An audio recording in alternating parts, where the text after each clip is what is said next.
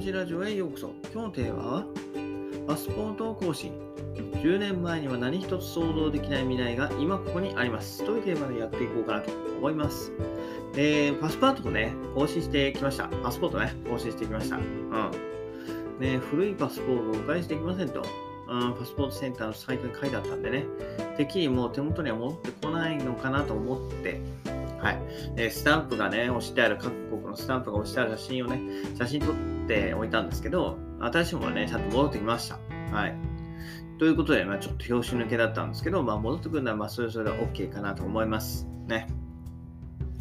ええー私、保管したかったんで、ね、できればパスポートを保管したかったんで、まあいいかなと思って、はい。ね。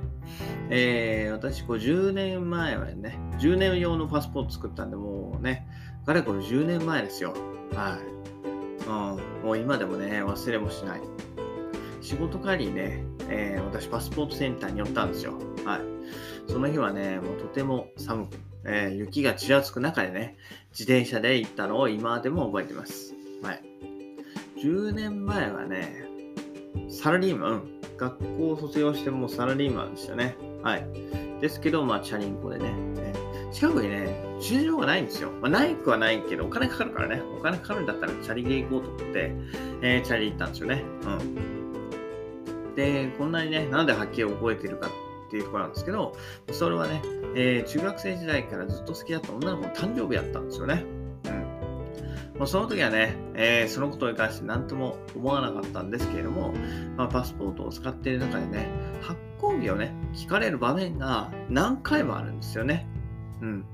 で、そのおかげで、えーなんだその何回もあるんですけど、まあ、その中学校時代の、えーずっと好きだった女の子の誕生日だったから、もうすぐ答えられましたね。はい。だから、取得日ってね、結構重要だと思うんですよ。まあ、見ればいいんですけどね。はい。はい。パスポートに書いてあるから。それにパスポートの番号もね、えー書かなくちゃ、同時に書かなくちゃいけないんで、結局ね、えーパスポート開いていた方が早いんですけど、私はそれはね、えーずっと覚えてたから、それは楽だったかな。パスポート番号も何回も書いてたから覚えたんでね。で、えーそんなパスポートなんですけど、当時はね、初めてではない、初めてではなくて、こうね、ハワイに住んで友人のね、結婚式を参加するために、えーパスポートを作りました。はい。ね。時は一人で行くじゃなくて自分のお金で行くのは初めてだったんですね。一人で行くのは、はい、あの、カナダにね、えー語学研修に行って、語学留学に行ったことあるからあれだけど、うん。えー一人で初めて自分で手配してっていうところですよね。ねハワイに行って、ね、結婚式、友達の結婚式に参列してきました。ね、初めての海外ってやっぱ大変でしたね、当時は本当にもう。えー時差ボケでね、滞在先のホテルで半日寝ちゃったりね、えーバスとかタクシーの乗り方が分からず、ひたすら歩いて足が痛くなったりね、うん、してました。まあ、今思えばいい思い出なんですけれども、まあ、ハワイといえどね、あんまりいい思い出ではなかった。うん。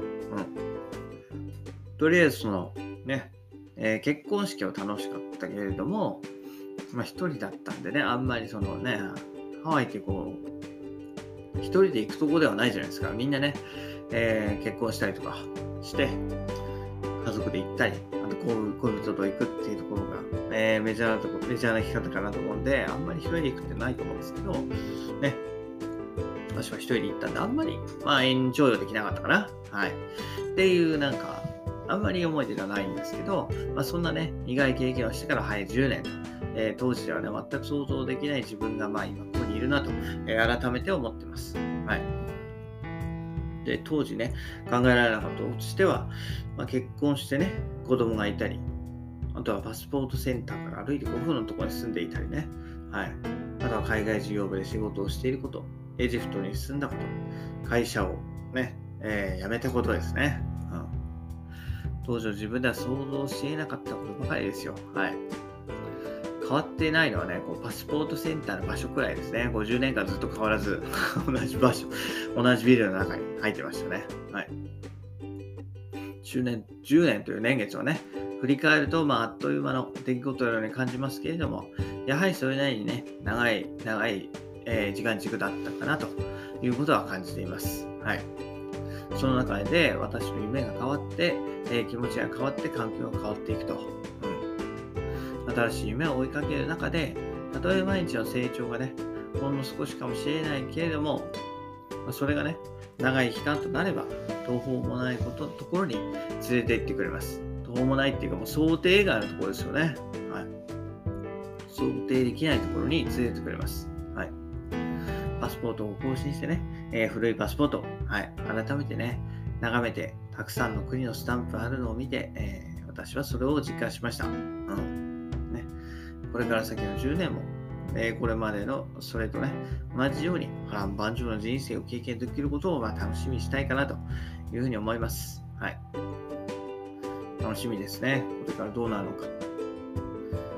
本当にでもパスワードを使うのかってところもあるんですよね。はい。もうね、1年近く飛行機、1年じゃ2年近く飛行機乗って飛行機にも乗ってないね。うん。海外をおるか飛行機にも乗ってないんで、まあ、今後ね、本当にパスポート使う予定があるのかわからないけれども、それをね、楽しみに、えー、今の、今はできることをひたすら粛々とやっていこうかなと思います。